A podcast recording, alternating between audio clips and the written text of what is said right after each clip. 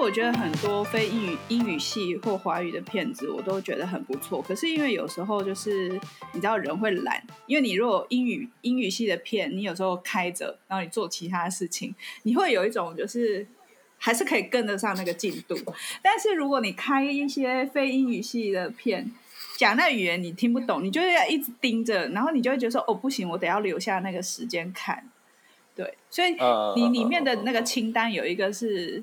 诸神黄昏，我看完之后，哎、欸，我发现后坐力蛮强的。我我算是是啊，蛮容易，蛮容易入戏，但是我也蛮容易理性。但但这一出戏，我觉得它是有种很平静冷冽的后坐力。然后我因为我本来就是漫威迷嘛，就是我很喜欢看漫威的电影，然后所以漫威的电影的宇宙我也都有，就是略知一二，所以。雷神索尔他的故事我也算是熟悉，可是我还没有熟到，就是我可以把雷神他们家所有人，还有就是你知道北欧的神全部搞清楚。大概就是有几个重要的神，就是以前有读过他们的故事知道之外，其他每一个神他都在干嘛，我都不是很清楚。但因为漫威演雷神索尔跟演洛基这两个演员实在太优秀，尤其那演洛基的真的是我觉得。实在是太有才，所以反正就是演员很优秀。可是我一直只是在看他们的北欧的神的故事，有时候会一直会对不起来。就比如说，为什么这个神是这样子的个性，然后那个神是那样个性，然后那个原因是为什么？因为他们的确很很像人，可是为什么为什么会发生这些争吵？然后他们的人格。怎么会是这样？就是都要有点要硬硬把它记下来这样。后来我看了那个《诸神黄昏》之后，一开始前面第一集还觉得说，哦，怎么这么安，是一个很还蛮安静的戏。可是它就是很北欧的风格，它的镜头一开始就是在一个峡湾，就是那个远望那种峡湾的那种画面，然后安静。然后如果有接触过那种北欧的呃作品，不管是文学或是音乐，你都会知道北，我觉得北欧的作品都。不知道为什么，它会带一种这安冷链的感觉，然后那种安静里面是干净，然后又有一种分寸，可是你又可以知道它每一个转折都是清楚的，就是我都会有一种这样子的，的印象，所以我算蛮喜欢。结果看下去，一开始觉得说，哦，这个可能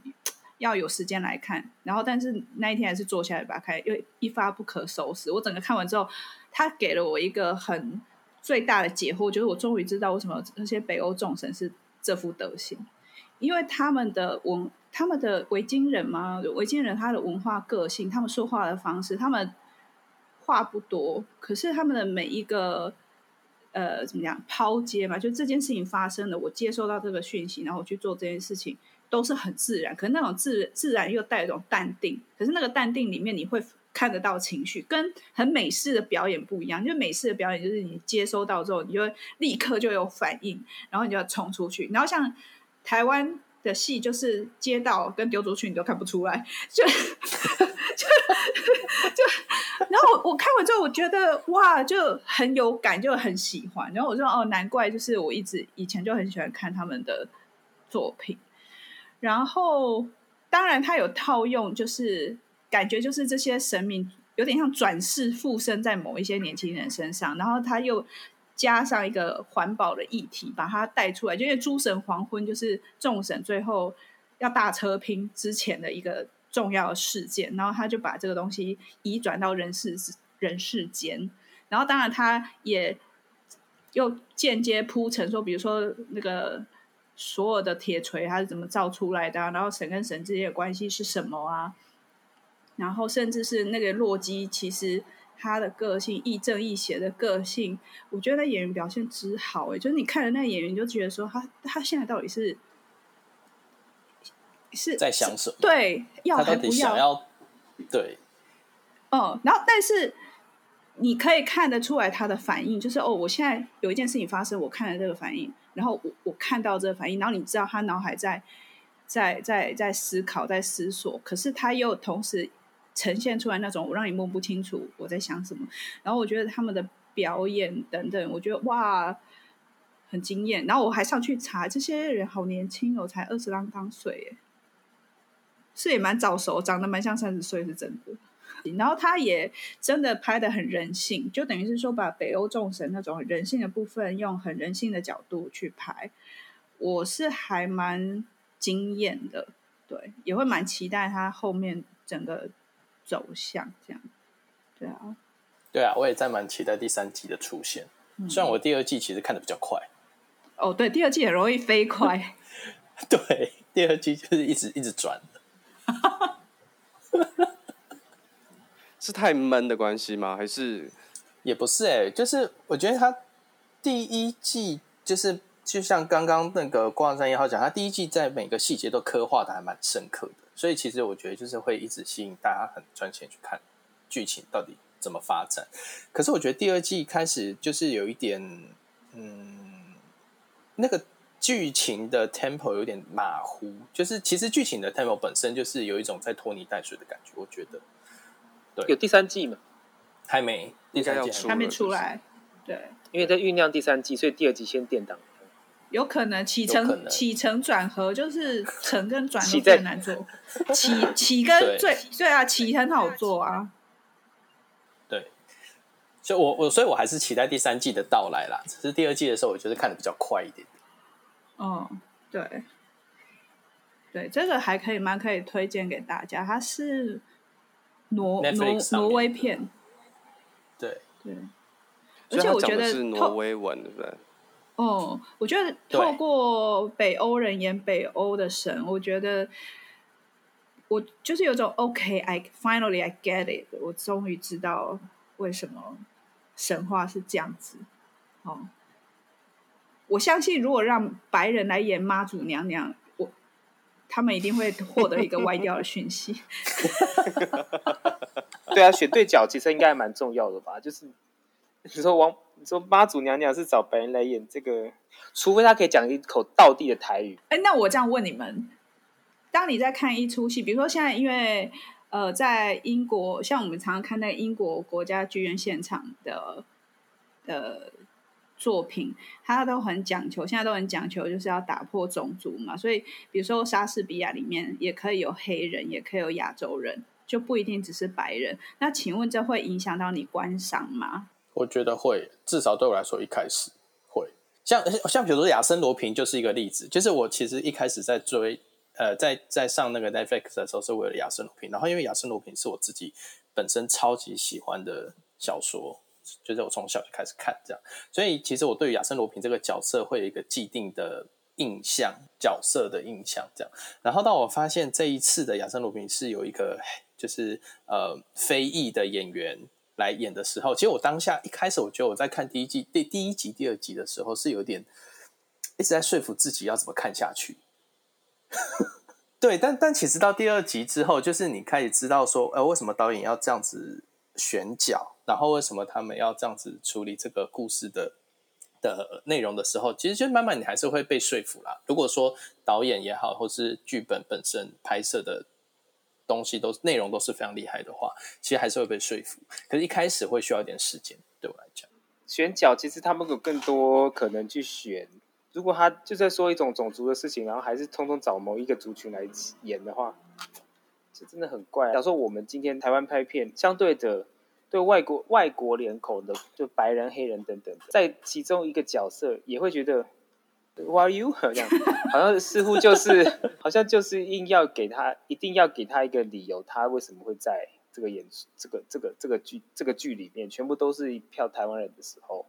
就算混血也是哦。奇怪，妈妈都不像那个样子，爸爸像那个，再除了自己的儿子女儿也太帅太美了吧？就是。嗯，我觉得视觉上来讲的话，我觉得影响蛮大的，因为听起来其实他们讲的语言其实都很 local 啊，所以其实应该都听都还好，但主要是视觉吧。所以你们还是会觉得种族会影响到表演的呈现，就是我觉得好像在北美的。亚裔、华裔的演员，他们还蛮常讨论这件事情，就是为什么什么角色都一定要得要是，就是白人。对，那像我觉得，在我刚刚讲那个《诸神黄昏》里面，里面就有很明显是印度裔的的女生，但是她讲的可能一口流利的挪威话。那她一一亮相一登场的时候是在学，她就是新来的转学生，然后老师就看着他就说：“哦，那你可以跟……”他就指着班上另外一个看起来是印度脸孔的一个女生，然后你们两个可以，你们两个认识吗？这样，然后这个女生就说：“我为什么一定要跟他认识？”对，就是好像我们还是会有一种很刻板的印象，好像感觉台湾比较少，可是我觉得以后应该会越来越容易遇到，因为我们现在的那个就是。怎么讲？新住民越来越多。台湾有还是有个老的印象啦，就是今天只要看到白人，就会问他，就是用英文问他。嗯啊，今天其实他是欧洲人，他也不是英英国语系的。我们还是当然了，那可能说可以说他是国际语言，我只会说这个。但是搞不好人家台语轮轮转的要死，但是我们还是会礼貌性习惯会先觉得先用这个去问他。但我们也没有什么太多会时候会遇到其他国家的人吧。都是亚亚洲人的话，也比较难认出来是哪一国的。哎、欸，好了，我不能这么说。可以啊，你看那像肉桂犬走在路上，它就是被认为是那个越南来的泰国。泰国。但但我觉得最近在北在台北，就是我有遇到越来越多呃法国的族群，就是以前在台湾好像在台北比较。像小王说的，比较容易遇到外国人。你看他，他如果是白皮肤的话，都是英英语系国家，英国或者美国比较多。但我发现这几年在台湾的法国人族群比较多。但是，但是我觉得比较有趣的是，这些法国族群的朋友们，他们其实都会跟你讲中文。嗯，就是你跟他们，你知道他们是法国人，可是你跟他们讲一两句之后，他们就会开始试着就是用他们学会的中文跟你沟通。就我觉得现在好像分两种，一种就是他会用中文，而且他告诉你说我来就是要来练中文，或是我在学中文。然后另外一种是他明明听得懂，他还假装他不会说，或者是来了十几年，然后他死不说。哦，对。那你们觉得台湾有种族歧视吗？我觉得台湾的种族歧视就来自于就是喜欢白白的，不喜欢黑黑的。而且这个东西就算到现在，老人家就是像我那一天。那一天在呃，不知道在新闻上就有一件词，就是我就问我家人说，你们可不可以定义一下什么叫做外劳？然后，然后我爸就说啊，就是外国的劳工啊。我说对，那这些外劳有哪些人？然后他就说啊，就是那些做工的啊。我说那皮肤白白的外国人或是白人算不算外劳？然后说啊，他们领的薪水不一样，那不算。然后我想说，他们觉得那个是白领外白领外劳之类的。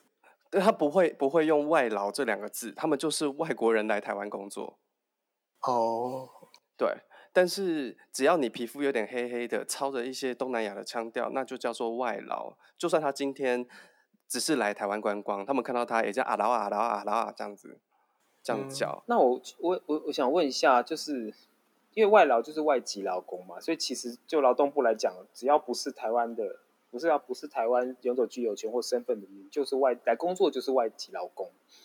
所以管理黑的白的，只要非这个。但是移工是基本上都是在说工人吗？还是我不太确定。应该应该这样讲，我觉得它是一个相对的词汇的概念。如果我的我的印象没错的话，就是因为大家为了要把外劳这个词汇拿掉，因为它已经是一个带有带有种族歧视的。的的意味了，所以他们就是变成说，这一些移移工，就是他们是移动来到台湾到外国工作的人，所以才会叫移工。但是很显然的，我们还是把移工框限在、啊、框限在了这一批人比较成功的就是好像是新新住民吧，还是什么的？对，因为以前都叫什么好听一点，外籍新娘。我觉得已经不好听了，真的不不好听啊！外对啊，但现在就是呃，对对对对，或或录录的话会配外配啊，对对对对对对。说到这个，我前一阵子我自己也觉得很 shock，我没有想到我为什么会这么惊讶。就是呃，大概上个月左右，有一次我在林口附近就是开车，然后我在路边看到一台载满着废弃轮胎的卡车停在路边。然后下来的是一位非裔的驾驶，然后我就当下第一刻我会有一点非常的 surprise，哇，为什么这个驾驶会是非裔的人？我不知道你们会不会对这种事情有 surprise，但是我不知道我在第一刻是当下很非常的 shock。我比较 shock 的是，我曾经在捷运上，然后就看到一个亚裔脸孔的男生跟一个非裔脸孔的男生两个人在聊天，但他们用非常标准的台湾国语在对话。那一个非裔的是不是也在新店附近？因为我看过有一个黑人男生，可是。在就是在路上，然后跟同学在讲国语，然后想我，而且就是听起来就是台湾腔，对，标准台湾腔的国语哦，完全没有口音哦，应该是。那我觉得有可能就是对啊，在台湾长大的吧。可是你知道，你因为你在在完全毫无预警的状况之下，听到非常道地的台湾国语、台湾腔国语的时候，你真的会很那个 surprise 会超大。然后整个眼睛是这样，肿，就是整个睁开在看他们。哎，但我觉得这件事情很很很有趣，就是它就让我想到，像我前呃这两年，就是去年还有前年，我回我回巴黎去，就是回到巴黎的时候，就发现其实巴黎现在大部分，比如说你去面包店，或是你去呃餐厅，你其实会越来越少遇到真正呃法国看起来像法国人的的服务生。或者是就是店员，大部分其实都是第二代或是第三代的非，没有没有是非裔，就是他们是第二代或第三代的非裔的小孩，他们是法国人，可是就是已经可能爸爸爷爷这一代移民到法国了，然后就在法国长大的法国人，这是非裔法国人。然后我我觉得这是很有趣的事情，就是其实你知道他们是法国人，可是你听他们在讲法文的时候，他们是已经没有我们讲说就是真正的法国腔，或者是没有没有。甚至他们可能对于法国传统的文化其实是比较不知道的，对。那那我觉得其实回过头来，我有意识到，好像台湾其实慢慢会变成类似像这样子的环境。你说我们被占领吗？不是不是，就是比如说像我们现在有很多新住民，然后新住民的小孩其实现在在我们的公校里面上课嘛，就是第二代或者是对。那只等到他们长大，其实他们也是台湾人。可是他们其实是背负着两种不同的民族文化，他们有可能是从菲律宾来的，或是有可能是从呃泰国或是哪里来的，对。但他们其实，在台湾长大的小孩，他们是台湾人。那我觉得这个也会有变成，可能也会变成台湾社会的一种一种面向。可是我觉得台湾一直以来都是像这样子啊，就是像我自己也是啊，我的爸爸不是不是从在台湾出生的，他就是真的是从中国来到台湾的嘛。那我但我就是在台湾出生长大的孩子啊，对啊，对，所以我觉得我觉得这好像移动，就是这件事情是一直都在发生的。然后未来也会越来越多，只是可能我们的身边的种族会越来越混杂，因为现在就一直不断的自由恋爱嘛，就以因为以前可能还有部族跟部族之间不能通婚呐，然后你你汉人跟原住民不能通婚呐这种规定，因为不想要就是混在一起嘛。但是现在现在大家都是自由恋爱，所以你你一定会混来混去，然后国外的人跟台湾人，或是国外的人移居到台湾来之后，他们定居。你像我那一天在华山的后面的草原，然后就看到也是法国人，对，就是法国人，然后他们就是对自己小孩都在讲法文啊，然后转头去对一个台湾人的时候，瞬间切换非常标准的台湾的台湾腔的中文国，中文，嗯，所以我觉得以后我们应该也会遇到类似的问题。我几年前在呃一个 project 上面有认识了一个高中。刚毕业的一个年轻的男生，他是他妈妈是越南的移民嘛，移工算移工吧，就是总之他妈妈就是嫁来台湾。那他是他那一群，这就是等于说第二代越南这第二代，在彰化地区那一边的小小朋友第二代里面，呃，目前成绩表现最好的，因为他考上台大。那他就在这些。呃，小弟弟、小妹妹，就是可能还国小或国中的这个年纪的这些小朋友眼里，他就是一个榜样。然后他那一那一年我认识他的时候，他是国呃高三毕业，然后他是彰化高中，好像那一年他说他那时候是彰化高中，好像是学生会会长还是干部之类的。总之就是那一年他已经考上，所以那半年他都在呃，就是等于说考上之后那一个学期，他都在忙自己的事情。然后我就觉得他做一件事情是蛮有意义的。那件事情就是，他就 organize 一个两两天还三天的小旅行，然后带着这些一样都是移工二代的学生，对，然后一起到台北来，然后来台北做什么呢？就是带他去参，比如说去那个什么灿烂时光的书店。就是专门卖东南亚相关书籍、研究的相关书籍的书店，或者是就是呃跟他们呃越南或者是外籍的二代有关的这些地方，或者是甚至二二八公园等等，他就带他们去认识。然后他那时候就跟我说，说他大学第一年他会先办休学，然后刚好那时候好像有搭到一些，哎，是太阳花还是什么？哎，不是哦。我忘记了，就是好像有哦，搭到那时候要搭到选举啊，我搞错了，搭到选举。那我就有一天在电视上我看到他，因为那时候在呃总统大选的时候就会有访问，就是各个层面的呃年轻学子的意见，然后我就发现他在电视上讲关于教育这一块。那我就那时候我就觉得说，嗯，应该不久将来以后，我们的很多的参选人可能都会是有外籍的背景，就是说他。外籍二代或三代的背景，然后甚至可能也，我们现在保，比如说我们在保存什么客家文化啊、语言啊，保存原住民的语言什么，可能我觉得不久之后也会有这些，呃，更多的外语这样子。那我个人是觉得蛮好的，就是我觉得那会让视野比较开开阔。可是我也可以感觉出来，就是说对于这些小朋友们，他们有一种。紧张又害怕，一方面他看到了榜样，他可以知道他可以朝什么地方去努力去迈进。然后那个男生他也很很努力，他很努力，也是很怎么讲，很勇敢做他自己想做的事情。但可以感觉到他们身上的压力，也会背负了别人的眼光。因为他就跟我说，他说因为他妈妈中中文不会，所以很多时候他都要靠他自己。那相信这样的家庭。呃，不是只有他一个，一定是有很多人也是有这样子的问题。对，嗯，对，就是我觉得台湾以后会面临的的的环境应该也会是这样，因为我觉得我们既然是一个海岛，应该要，我觉得要有海岛的精神吧，就是需要广纳一些更多的文化进来。